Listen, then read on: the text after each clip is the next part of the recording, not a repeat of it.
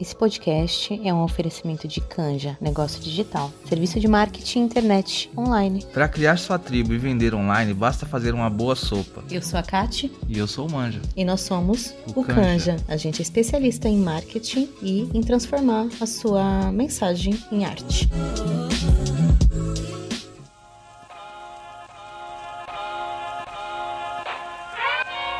Está começando mais um episódio do podcast Ressignificados. Eu sou a Aline Lima e hoje a gente vai falar sobre o processo de recuperação quando a gente começa a se olhar, se conhecer e se libertar das nossas dores.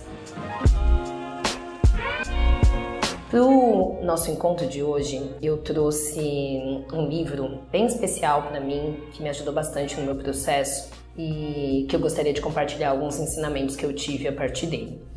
O livro é Para Além da Codependência, da Melody Beth, que é autora também do Codependência Nunca Mais. Eu já trouxe né, alguns trechos desse livro aqui. E, e quando eu estava pensando sobre o que a gente poderia conversar essa semana, eu me recordei de muitas conversas que eu tive com as mulheres da Ressignificadas que me procuram no Instagram ou em outras redes, que sempre me diz, né, poxa Aline, é, eu tô tentando, eu saí de um relacionamento que estava me fazendo mal, eu rompi com situações familiares que me faziam mal, que abusava, mas é muito difícil. É muito difícil porque quando eu vejo, eu tô caindo de novo. Quando eu vejo, eu tô fazendo de novo. Eu tô entrando num outro relacionamento. Eu tô me envolvendo no mesmo padrão.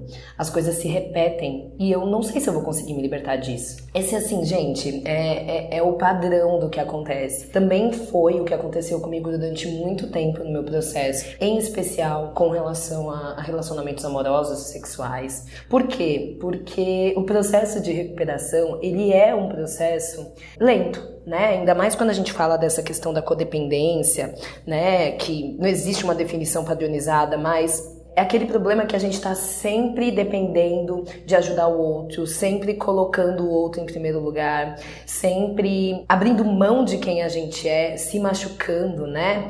E quando eu, eu fui estudar esse aspecto, né, desse processo de recuperação que não acontece do dia para noite, que não acontece quando você percebe que está no relacionamento abusivo, né? Tem o seu tempo. E tem uma frase no livro, no capítulo 2, que fala assim: "O fogo não termina quando o corpo de bombeiros o apaga e vai embora. Reparar estragos de um incêndio pode envolver um processo de recuperação enorme e às vezes frustrante. A brasa pode arder por muito tempo antes de irromper em chamas. O incêndio em minha casa começou silenciosa, mas perigosamente no colchão, horas antes de irromper em chama. Eu havia estado no quarto minutos antes da chama começar e o quarto parecia normal. Embora sobrevivamos fisicamente a um incêndio, podemos ser afetados, traumatizados mental e emocionalmente. Esse aqui é um trecho né, da história de uma mulher que conta de um incêndio, mas ao mesmo tempo é, é, a ideia de falar sobre incêndio, sobre a chama, é exatamente para a gente entender é, esse processo né, de considerando o incêndio como aquilo que nos queima, aquilo que nos traumatiza. Ela fala, né, o fogo começou silenciosamente, mas perigosamente num colchão. Então, imagina que uma casa está pegando fogo metaforicamente essa casa é você. E o fogo ele não começa assim, uou, do nada, né? Ele começa ali naquele colchão, num quarto, aonde você não tá vendo silenciosamente, perigosamente. E aí, pensando nessa metáfora da casa, do quarto, do colchão, eu quero que você comece a se perguntar qual é o colchão, né? qual é aquela pequena situação que já estava estranha, que já estava queimando, que já tinha começado a brasa, o cheiro na minha vida, no meu relacionamento, mas que eu não dei atenção. E que de repente, quando eu menos percebi, o fogo tinha tomado a casa inteira. O fogo tinha tomado a sua vida inteira. E aí, quando ele toma né, a, a, nossa vida inteira, quando a gente olha e fala, meu Deus, que relação é essa que eu tô vivendo? Meu Deus, como assim eu estou nesse trabalho, eu tô vivendo dessa forma, eu tô fazendo isso comigo? Quando a gente toma essa, esse primeiro lampejo de consciência, gente, é muito importante. É muito importante, porque você detectou o fogo, né? Mas imagina que existe o processo, digamos, né, metaforicamente de novo, de chamar o bombeiro para apagar esse fogo né? E aí a gente lembra dessa primeira frase que, que eu li para vocês: o fogo não termina quando o corpo de bombeiros o apaga e vai embora. Ele vai lá, joga água, que talvez seja né, o primeiro momento, a primeira decisão, a primeira atitude que a gente toma quando a gente percebe que está vivendo algo que não faz bem pra gente, que está vivendo uma vida que não faz sentido pra gente. A gente apaga esse fogo, termina um relacionamento, pede demissão de um trabalho, rompe, sai da casa dos pais, enfim, né? Leva aí essa metáfora para sua vida. É o primeiro momento. Só que, gente, não termina aí. O fogo destruiu muita coisa que precisa ser reconstruída, né? É preciso reparar os estragos desse incêndio, digamos metafórico na nossa vida, que exige este processo de recuperação. Que apesar de você ter conseguido sobreviver, sair desse incêndio, sem ser, digamos, queimada, existe muitas marcas que esse incêndio deixa. Muitas. E a gente pode ser traumatizado, a gente pode ser afetado, a gente pode mudar muita coisa dentro da gente. Por isso que é tão difícil quando a gente rompe voltar a ser quem a gente é. Existem muitos traumas.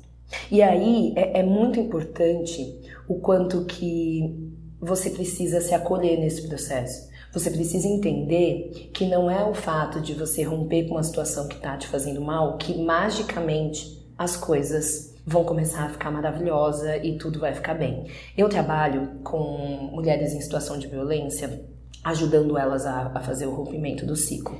E eu costumo dizer para todo mundo que apesar de triste e frustrante, mas a vida da mulher, ela não fica magicamente perfeita quando ela resolve sair de casa, quando ela resolve dizer não quero mais ela vai passar por um processo, digamos, de como se fosse um vício, sabe? Daquela abstinência, de falar, poxa, será? Será que, que ele não pode mudar? Muitas vezes essa mulher depende financeiramente desse homem, então ela ela vai passar por uma dificuldade financeira, então ela vai pensar, poxa, mas estava muito melhor com ele porque eu tinha comida, eu tinha casa. E aí a gente que tá fora, a gente costuma julgar, a gente costuma falar, poxa, mas parece que, sabe, como assim?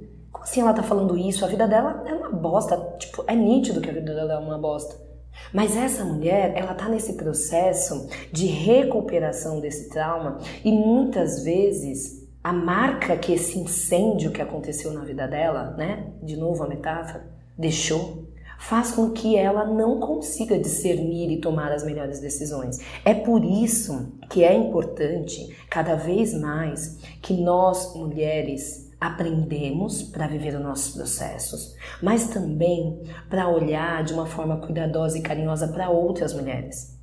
Porque esse processo que a gente está falando aqui de codependência, que mais uma vez eu repito, que pode acontecer dentro de um relacionamento amoroso ou sexual, dentro de um relacionamento familiar, com amizades, dentro do trabalho, que é, né, esse conjunto de comportamentos que é meio que até compulsível, né? E, e, passa a fazer pelo outro aquela coisa, você quer sempre o reconhecimento, sempre o olhar do outro.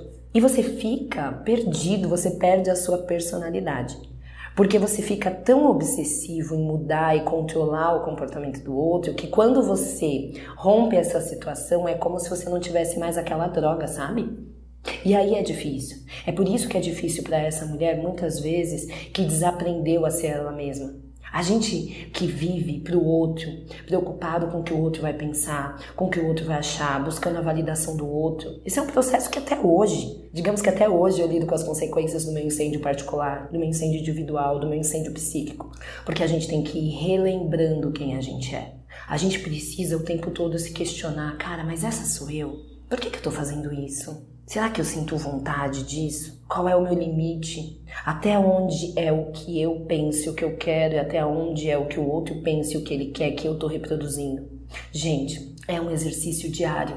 E eu estou dizendo tudo isso para vocês porque eu não quero que vocês acreditem que tem cinco passos, cinco formas, cinco jeitos, sete jeitos, dez jeitos de simplesmente acordar super empoderada, maravilhosa, com a autoestima fortalecida e, meu, fazendo maravilhas nas suas relações. É um processo. Principalmente se você já teve o seu incêndio particular. E eu acredito que a maioria das mulheres que está escutando esse podcast já viveu pequenos incêndios e está tentando se recuperar deles até hoje.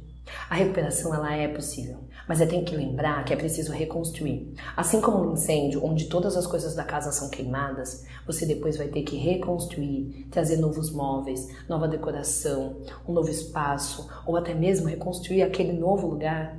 Considere que todas essas situações que você passou que queimou você por dentro, você vai precisar não voltar e fazer da mesma forma, não repetir o filme, você vai precisar se reconstruir. Você vai precisar entender que você vai ter que olhar as coisas de outra forma.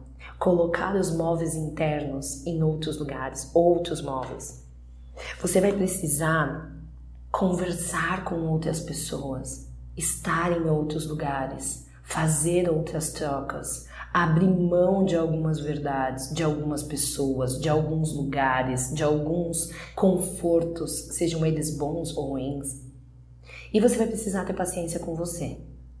Porque senão, por não ter paciência com você, você vai voltar para o incêndio. A brasa ainda vai estar tá quente e você vai se queimar de novo.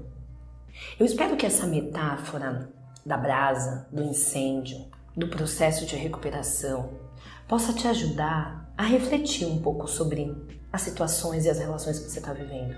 Eu gosto de trabalhar com metáfora dentro né, da psicologia analítica junguiana e Jung o tempo todo tem os contos, é, as metáforas, as histórias. Eu gosto disso porque quando a gente brinca com algumas palavras e começa a imaginar o incêndio, a brasa, o fogo, o quarto, a casa, é mais fácil de entrar na nossa psique, no nosso inconsciente. E à medida que a gente vai falando qual que é a minha brasa, hum, qual que foi meu incêndio, qual que é o meu fogo, qual que é o meu processo, onde eu preciso redecorar, você vai voltando para situações, para sua vida, vai se enxergando de fora, como se estivesse vendo um filme, um filme que você pode mudar o final.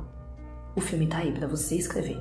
Se você não tá gostando do que você tá assistindo, do que você tá vendo, reescreva o próximo capítulo, e o próximo, e o próximo, e o próximo. Você tem esse poder. Você só precisa se lembrar disso. Você só precisa entender que esses pequenos incêndios que aconteceram em você, na sua vida, eles não te mataram. Eles podem ter te machucado, podem ter te traumatizado, mas você está aqui, viva, para construir uma nova história, uma nova casa interna e não voltar a se queimar mais. Esse é o meu convite dessa semana. Fica bem e nos vemos no próximo episódio.